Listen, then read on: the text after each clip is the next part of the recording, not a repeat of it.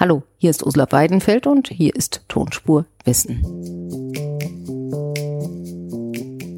Man muss sich darüber klar sein, ein Tumor ist nicht ein Tumor. Je nachdem, wo diese Tumore sich bilden, auch welche Störungen dieser Tumorzellen vorhanden sind, haben wir es mit völlig unterschiedlichen Erkrankungen zu tun.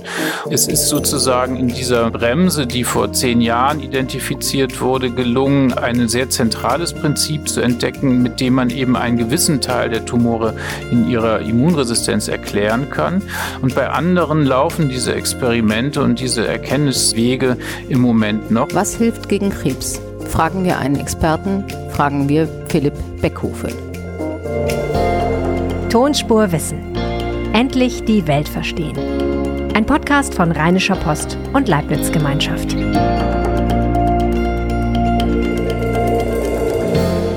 Herzlich willkommen zu Tonspur Wissen. Endlich die Nachrichten verstehen, erfahren, wie wir gesund werden können vom Wissen der Experten profitieren, das ist Tonspur Wissen. Wie schön, dass Sie wieder da sind. Empfehlen Sie uns weiter, am liebsten mit einer 5-Sterne-Bewertung.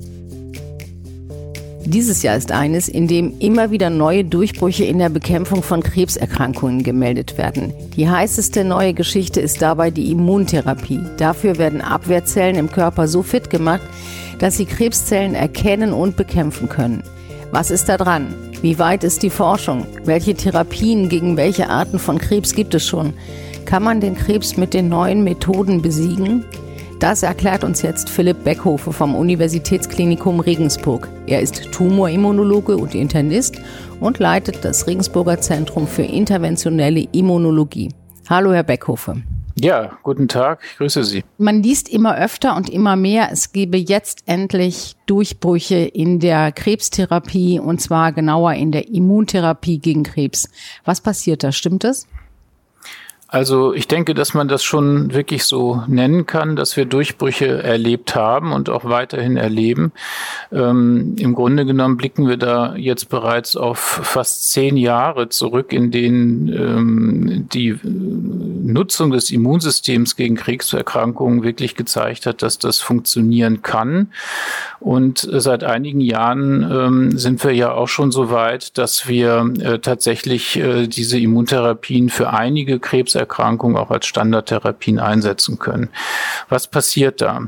Ähm, zunächst mal der Durchbruch ist darauf zurückzuführen, dass ähm, man äh, durch die Nutzung der, äh, des Immunsystems, der Immunabwehrkräfte zum ersten Mal in die Lage versetzt wurde, bisher überhaupt nicht behandelbare Tumore, die weit fortgeschritten waren, also zum Beispiel metastasierte Krebsarten, bei denen keinerlei Therapien mehr wirksam waren, dass man die komplett zum Verschwinden bringen konnte und äh, das Ganze auch über längere Zeit. Ähm, das ist also ein sozusagen ein Durchbruch, der früher nicht für möglich gehalten wurde und das ist auf unserem Verständnis für äh, die Art und Weise zurückzuführen, wie das Immunsystem mit Tumoren interagiert und wie, und wie Tumore sich gegen das Immunsystem schützen können. Das hat damit zu tun, dass man normalerweise sagt, wenn jemand an Krebs erkrankt, dann erkennt das Immunsystem, erkennen die weißen Blutkörperchen nicht, dass da eine Zelle degeneriert und bekämpft werden muss und die wächst dann vor sich hin und wuchert und äh, bildet eben diesen Krebs aus.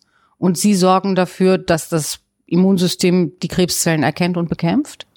Ähm, äh, das geht in die Richtung. Ähm, es ist aber nicht ganz so. Also der, es, äh, es gibt zwei Formen von Immuntherapien, die aktuell besonders wichtig sind. Die erste Form, äh, das ist der Durchbruch, den ich gerade geschildert habe im Bereich der soliden Krebsform, also das, was wir klassisch als Krebs und metastasierten Krebs bezeichnen, also zum Beispiel das Lungenkarzinom oder der schwarze Hautkrebs. Hier hat man ähm, festgestellt, dass das Immunsystem bei bei vielen Patienten durchaus aktiv wird gegen den Tumor. Also es kann durchaus in einer gewissen ähm, Stärke auch äh, den Tumor erkennen. Ähm, allerdings sind die Tumorzellen, die ja auch aus dem Körper hervorgehen, in der Lage, ähm, diese Immunzellen äh, gewissermaßen abzuschalten.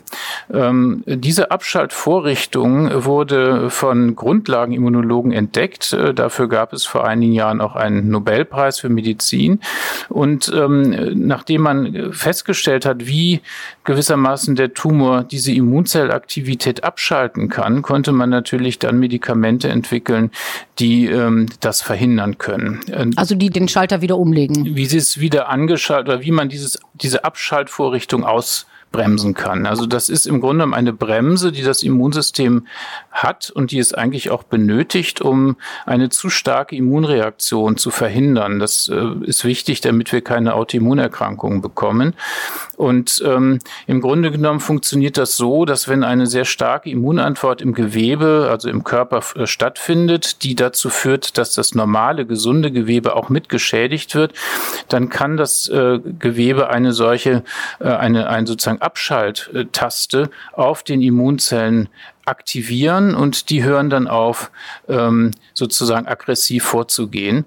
Und das ist das, was der Tumor macht und, auf, ähm, und, und womit der Tumor sich grundsätzlich überhaupt in die, in die Lage ähm, versetzt sieht, weiterzuwachsen, obwohl das Immunsystem eigentlich gegen diesen Tumor vorgehen kann. Also normalerweise dient dieser Mechanismus dazu, dass man nicht überreagiert und eben nicht ähm, überschießende Allergien oder sowas gegen sich selber entwickelt. Und wenn der Krebs das austrickst oder oder, aussortiert, dann muss man es aber wieder aktivieren. Genau, so, also wenn wir, nachdem das sozusagen klar war, wie schützt sich eigentlich der Körper vor einer zu starken, aggressiven Antwort des Immunsystems, äh, dann kann man natürlich sagen, okay, der Tumor benutzt dieses System auch, der hat eine Bremse gewissermaßen, die er im Immunsystem aktivieren kann. Und wenn wir jetzt diesen Schalter blockieren durch Medikamente, dann funktioniert die Bremse nicht mehr und der Tumor wird dann tatsächlich bei einigen Tumorarten sehr effizient äh, bekämpft. Und ähm, das ist äh, das Prinzip, das war der erste echte Durchbruch in der Tumorimmuntherapie. Und nun gibt es heutzutage eine ganze Reihe von Tumoren, die wir wirklich äh, standardmäßig damit behandeln und wo diese Therapien bereits äh, wirklich wirksam sind. Das hört sich jetzt nicht so kompliziert an, aber warum macht man es jetzt erst und warum macht man es nicht bei allen? Ja, also das äh, zunächst mal ist es so, dass das äh, da, diese dahinterliegende Bremse ist eine ist natürlich ein, eine komplexe äh, Fähigkeit des Immunsystems, die man noch gar nicht so lange kennt. Ähm, das ist das eine. Das zweite ist, dass man das Ganze im Kontext des Tumors äh, verstehen muss. Äh, lange Zeit wurde ja vermutet, dass der Tumor im Grunde genommen als ein Teil des gesund des normalen Gewebes Gewebes des Körpers auch äh, gar nicht vom Immunsystem richtig erkannt werden kann. Das heißt, es sind hier zwei parallele ähm, ähm, Untersuchungsstränge notwendig gewesen. Das eine ist zu, äh, zu erkennen, dass das Immunsystem sehr wohl Tumore erkennen kann und auf der anderen Seite zu, festzustellen, wie der Tumor dieses Immunsystem ausbremsen kann. Und das hat eben lange gedauert und wir wissen das erst seit einigen Jahren, wie das funktioniert. Und dann dauern auch die Entwicklung von Immunmedikamenten gegen solche ähm, Systeme dauern eben viele Jahre. Also es dauert normalerweise bis zu zehn Jahre, bis von der Idee ähm, äh, auch tatsächlich ein Medikament entwickelt und getestet wurde, bis dann eine Zulassung dieses Medikaments erfolgt auf der Basis der Wirksamkeitsnachweise. Also das braucht einfach viel Zeit und diese Zeit haben wir in den letzten 10, 20 Jahren benötigt, damit diese Therapien jetzt wirksam eingesetzt werden können. Ist das der Grund, weshalb auch jetzt noch relativ viele Studien gemacht werden, also viele Patienten gar nicht in der Standardbehandlung sind, wenn sie äh, immuntherapeutische Therapien gegen Krebs bekommen, sondern eben immer in Studien? Ja, also das ist im Grunde genommen der, der, der Hintergrund. Also zunächst mal ist es so, dass wir mit den aktuellen Immuntherapien wir nennen das die Immun-Checkpoint-Blockaden. Also das sind sozusagen der Immun-Checkpoint, das ist diese Bremse, die der Tumor benutzt und die blockieren wir mit den Medikamenten. Das ist also eine wichtige Form der Immuntherapie. Können wir nicht jeden Patienten ähm, wirksam behandeln und äh, wir können auch nicht die Mehrheit der Patienten, bei denen man eine Wirksamkeit sieht, äh, dauerhaft heilen. Das heißt, wir sehen Heilungen bei den Tumoren, aber die sind eben nicht in der Mehrzahl der Fälle möglich. Und äh, das ist etwas, was man, wo man eben sieht, wir brauchen hier durchaus noch weitere Verbesserungen. Wir müssen verstehen, warum bei manchen Patienten das gar nicht wirkt, bei manchen es nur über eine gewisse Zeit wirkt.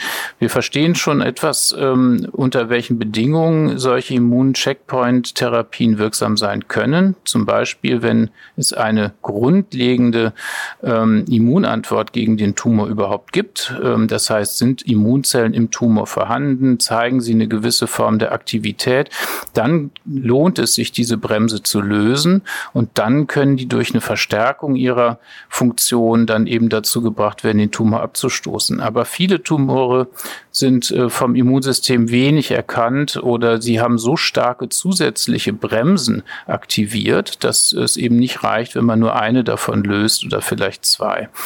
Und deswegen also wenn ich das jetzt richtig verstanden habe, nur um es nochmal ganz klar dann zu haben, es gibt ähm, Tumoren, gegen die einige Patienten, nicht alle, ähm, Antikörper, Immunkörper bilden.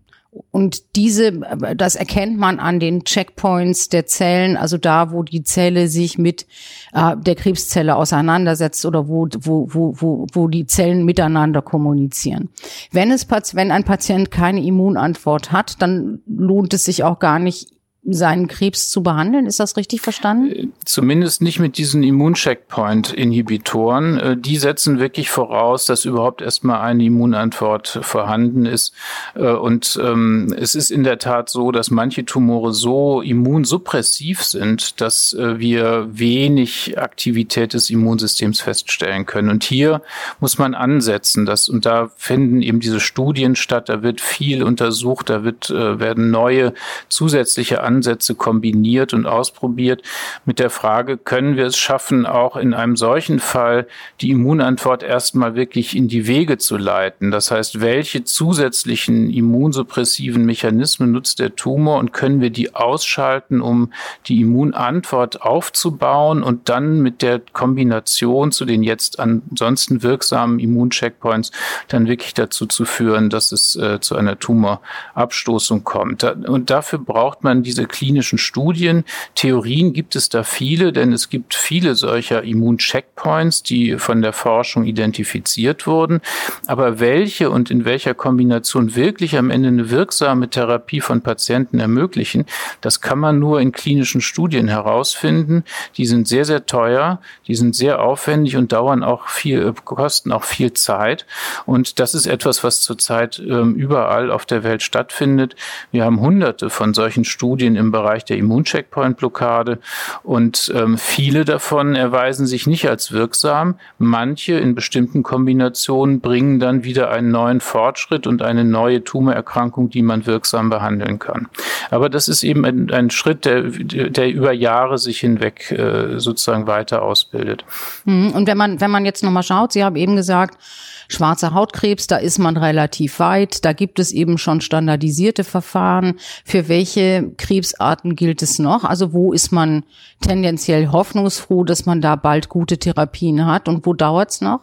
Ja, also hoffnungsfroh sind wir in vielen Fällen. Ähm, äh, also zugelassen sind solche Behandlungen ja bereits beim Lungenkrebs zum Beispiel, bestimmten Formen des Lungenkrebs, beim schwarzen Hautkrebs, beim Blasenkrebs, Nieren Krebs, aber auch beim Kehlkopfkrebs und verwandten Tumoren im Kopf-Hals-Bereich.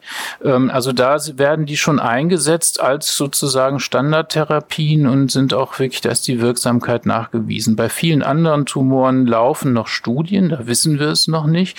Und bei anderen wissen wir, dass es besonders schwer ist, zum Beispiel bei der, beim Bauchspeicheldrüsenkrebs oder beim Kolonkarzinom, auch bei Hirntumoren, ist eine solche Immuntherapie bisher nicht wirklich wirksam.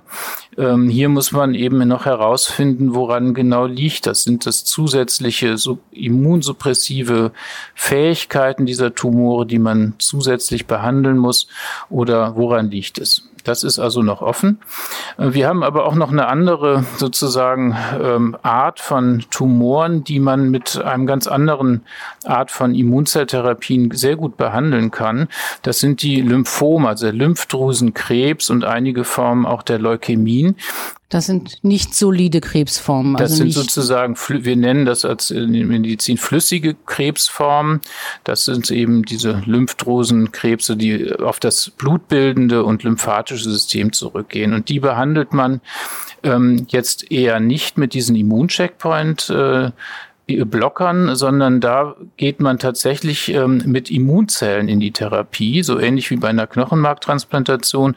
Da benutzt man eine Form von Immunzellen, das sind die T-Lymphozyten, die sind in der Lage, ähm, andere Zellen sehr effizient zu zerstören. Die haben sozusagen eine Killerkapazität.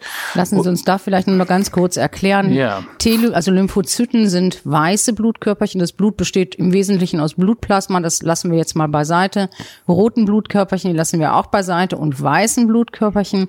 Und bei den weißen Blutkörperchen ist besonders wichtig die T-Zelle, die eben diese Killerfunktion hat, von der Sie gesprochen haben, die äh, praktisch körpereigene degenerierte Zellen Zellen bekämpfen kann und killen kann. Genau. Wofür die normalerweise da sind, das sind eben Lymphozyten mit dieser Killereigenschaft. Die können zum Beispiel sehr gut ähm, von Viren befallene Zellen erkennen und die dann zerstören und dadurch wird dann eben auch die, das Virus zerstört und man kann also auf diese Weise Viruserkrankungen sehr schnell und effizient behandeln. Dafür sind die wahrscheinlich, haben die sich entwickelt. Aber sie können eben auch, wenn sie ähm, eine Tumorzelle als fremd erkennen, können sie auch diese Tumorzelle attackieren. Und ähm, solche Zellen, diese T-Lymphozyten, haben sich als effizient erwiesen bei der Behandlung insbesondere von solchen flüssigen Tumoren da kann man also diese Lymphome oder auch bestimmte lymphatische Leukämien mit behandeln, wenn man sie mit einem Erkennungsrezeptor ausstattet. Also wir müssen hier, damit das wirklich funktioniert, und das sind Entwicklungen der letzten Jahre eigentlich erst, äh, wir müssen hier in die Gentherapie gehen.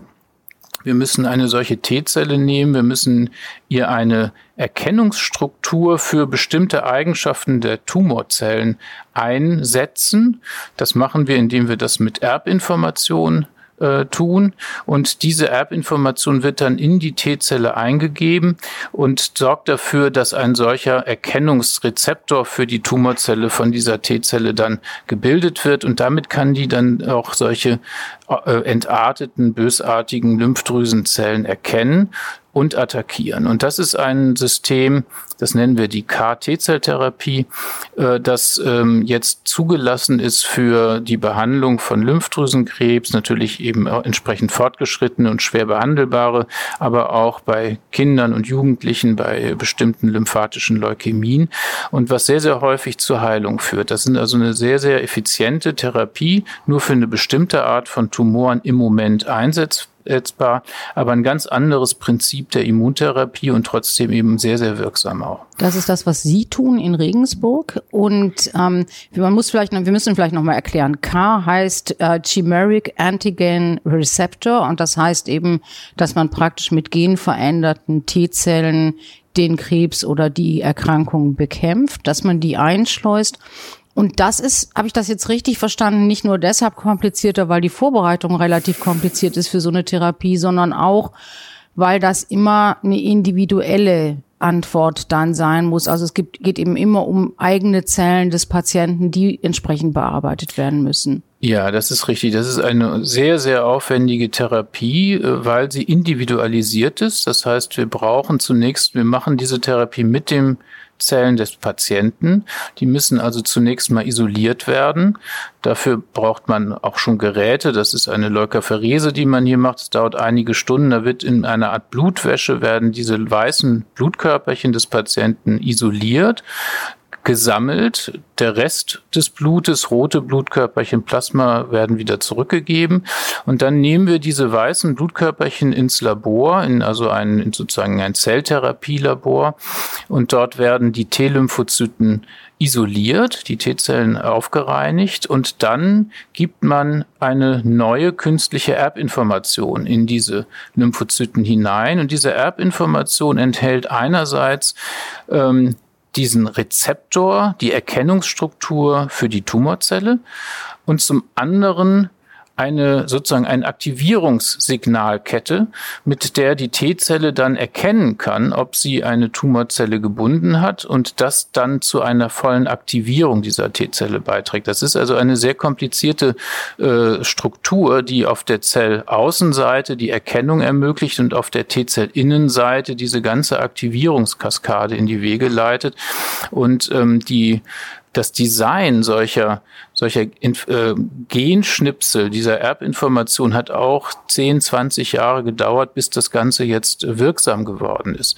Ist das so was ähnliches wie bei ähm, den mRNA-Impfstoffen gegen Covid, dass man eben Zellen wirklich verändert, in dem Fall standardisiert verändert gegen ein Virus, aber in diesem Fall eben, also in Ihrem Fall individualisiert verändert gegen Tumorzellen? Ja, also von der von der sozusagen der, der Idee, eine Gentherapie durchzuführen, ist das ist das äh, sozusagen ein ähnlicher Ansatz, aber es ist äh, unterscheidet sich doch in sehr zentralen ähm, äh, Parametern von der von der Covid-Therapie. Bei der Covid-Therapie wird eine transiente Expression von einem Virus sozusagen Bestandteil in dem Patienten gebildet für das kurze sind diese Zeit. Corona, diese Corona. Das werden die, sind diese Corona-Schnipsel, genau. Corona-Merkmale werden dann für eine kurze Zeit vom Körper des Patienten äh, selber hergestellt und lösen dann eine Antivirus-Antwort im Körper aus. Das ist wie eine Impfung im Prinzip, ähm, aber auf der Basis einer kurzfristigen genetischen Veränderung. Und bei Ihnen soll es immer passieren dann? Bei uns ist es so, dass wir diese Geninformation in den Zellkern einbauen, also in die Erbinformation der Zelle. Das heißt, diese Erbinformation bleibt für immer äh, bestehen und diese T-Zelle wird für immer in der Lage sein, eine Tumorzelle zu erkennen. Das heißt, wenn wir diese Zellen den Patienten zurückgeben, dann können sie ein Leben lang eine sozusagen ein Wiederkommen, eine Wiederkehr der Tumorzellen verhindern, zumindest solange sie im, beim Patienten vorhanden sind. Gibt es dafür schon gute Beispiele? Ja, es gibt äh, gute Beispiele dafür. Ähm, das sind äh, zum Beispiel die ersten Patienten, die behandelt wurden mit diesem, mit diesem Prinzip. Ähm, das ist inzwischen schon über zehn Jahre her. Die leben heute noch und sind tumorfrei und man kann zum Teil eben diese genveränderten T-Zellen immer noch äh, nachweisen. Das heißt, wir haben hier wirklich eine lang wirksame gewissermaßen Immunschutz, der, ähm, der in den Patienten verbleibt und dafür sorgt, dass der Tumor nicht wiederkommen kann. Dann gucken wir jetzt nochmal auf das, was wir zuerst besprochen haben, eben standardisierte Immuntherapien, die mit immer wiederkehrenden Gaben von Medikamenten oder von Infusionen zu tun haben und die sich dann irgendwann auch möglicherweise verbrauchen oder eben nicht mehr so wirksam sind. Und das, worüber wir jetzt zum Schluss gesprochen haben, diese CART-Therapien, in denen man einmal ähm, sozusagen sowas wie eine Blutwäsche macht, ähm, dann veränderte Zellen einschleust und dann vielleicht Ruhe fürs ganze Leben hat oder im Idealfall Ruhe fürs ganze Leben hat. Richtig, das ist die Idee. Ähm, natürlich ist es auch bei diesen KT-Zelltherapien nicht so, dass jeder davon geheilt wird.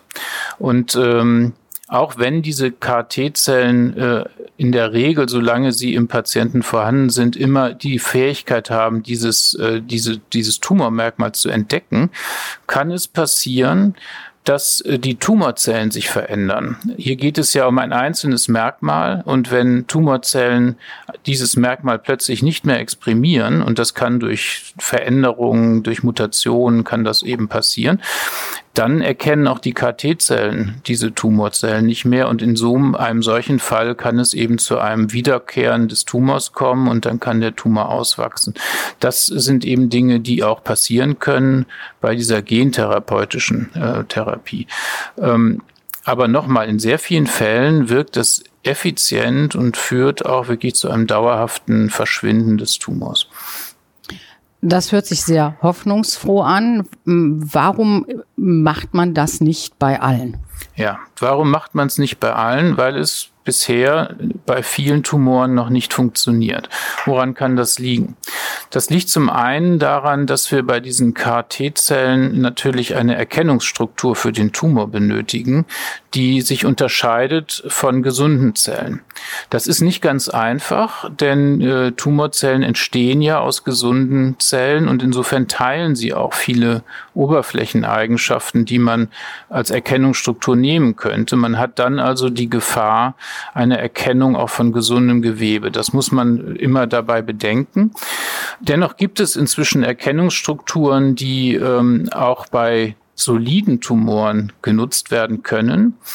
Und dennoch äh, zeigen Studien hier, dass diese KT-Zelltherapie nicht so erfolgreich zu sein scheint wie bei den Lymphomen und den, und den äh, flüssigen Tumoren.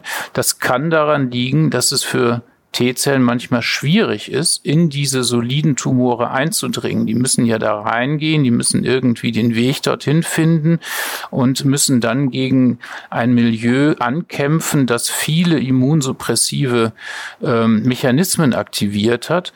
Äh, und diese KT-Zellen sind möglicherweise nicht in der Lage, in ausreichender Zahl im Tumor selbst aktiv zu sein. Und hier. Also das kann man, kann man ja sich irgendwie vorstellen, dass es einfacher ist, genau. in so einem Blutstrom Strom mitzufließen und da eben möglicherweise feindliche Zellen zu identifizieren und zu bekämpfen, als wenn man eben zum Beispiel erstmal in so einen Knochen muss und dann in so einen Knochentumor knacken soll oder knacken muss. Genau so stellen wir uns das vor. Ganz einfach gesagt, es ist einfach ein viel größere Hürde für eine T-Zelle in einem solchen soliden Tumor aktiv zu sein. Und die äh, Forschung beschäftigt sich jetzt mit der Frage, welche Fähigkeiten bräuchten diese KT-Zellen denn zusätzlich noch, damit sie das schaffen können. Und das ist etwas, was wir in unserem Institut uns anschauen, welche zusätzlichen Funktionen bräuchte eine solche T-Zelle, damit sie in diesem Milieu überleben kann, funktionstüchtig sein kann und wie sie auch es schaffen kann, die ja doch sehr immunresistenten Tumorzellen dann zu knacken und zu zerstören. Und wann haben Sie Ergebnisse? Naja, also Ergebnisse gibt es ja auf allen Ebenen. Das ist also von, geht von der Grundlagenforschung los, wo man erstmal versucht herauszufinden, welche Funktionen brauchen Immunzellen. Äh, dann zu der Frage, können wir diese Funktionen in irgendeiner Form genetisch implementieren? Also können wir die T-Zellen damit ausstatten? Das ist ja alles noch bevor es in den Patienten geht. Da gibt es schon viele Ergebnisse auch aus unseren, aus unserer Forschung. Und dann wirklich diese Therapien in die Klinik zu bringen, die so verändert sind, dass sie äh, gewissermaßen neue Funktionen ermöglichen. Und das ist etwas, woran wir zurzeit gerade arbeiten. Wir haben einige solcher Konstrukte entwickelt, die jetzt auf dem Weg in die klinische Therapie sind. Und kann man auch sagen, und wissen Sie, warum das bei einem Drittel der Patienten gar nicht wirkt? Ähm, Sie meinen jetzt die KT-Zelltherapie oder die Immuntherapie insgesamt? Naja, also man sagt ja immer, dass es so ähm, ein Drittel zu zwei Drittel ist, dass bei zwei Dritteln irgendwie Fortschritte er er erzielt werden oder eben Heilungen, bei einem Drittel aber nicht. Ähm, ja, das liegt, ich glaube, man muss sich, äh, man muss sich schon äh, darüber klar sein, dass ein Tumor ist nicht ein Tumor. Je nachdem, wo diese Tumore sich bilden, auch welche äh, gewissermaßen Störungen dieser Tumorzellen vorhanden sind, haben wir es mit völlig unterschiedlichen Erkrankungen zu tun. Und ähm, es ist sozusagen in dieser äh, Bremse, die vor zehn Jahren identifiziert wurde, gelungen, etwa ein sehr zentrales Prinzip zu entdecken, mit dem man eben einen gewissen Teil der Tumore in ihrer Immunresistenz erklären kann. Und bei anderen laufen diese Experimente und diese Erkenntnis, Erkenntniswege im Moment noch. Ich bin sicher, dass wir nach und nach auch für weitere Tumore ver verstehen, wie man sie besser behandeln kann. Aber das geht eben schrittweise. Und wir werden wahrscheinlich, wenn wir in fünf Jahren auf die Situation gucken, sagen, ja, seit dem letzten Gespräch haben wir wieder eine ganze Reihe von Tumoren gefunden, bei denen man einen guten Schritt vorangemacht hat. Super, dann verabreden wir uns jetzt für, für in fünf Jahren wieder und dann werden wir wirklich schauen, was sich bis dahin verbessert hat. Herr Beckhofer, vielen, vielen Dank. Ich danke sehr für das Gespräch. Dankeschön.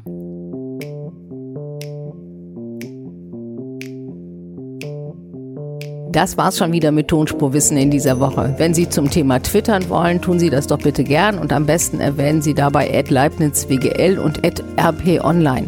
Mich finden Sie auf Twitter unter das tut man nicht. Danke fürs Zuhören und bis zur nächsten Woche.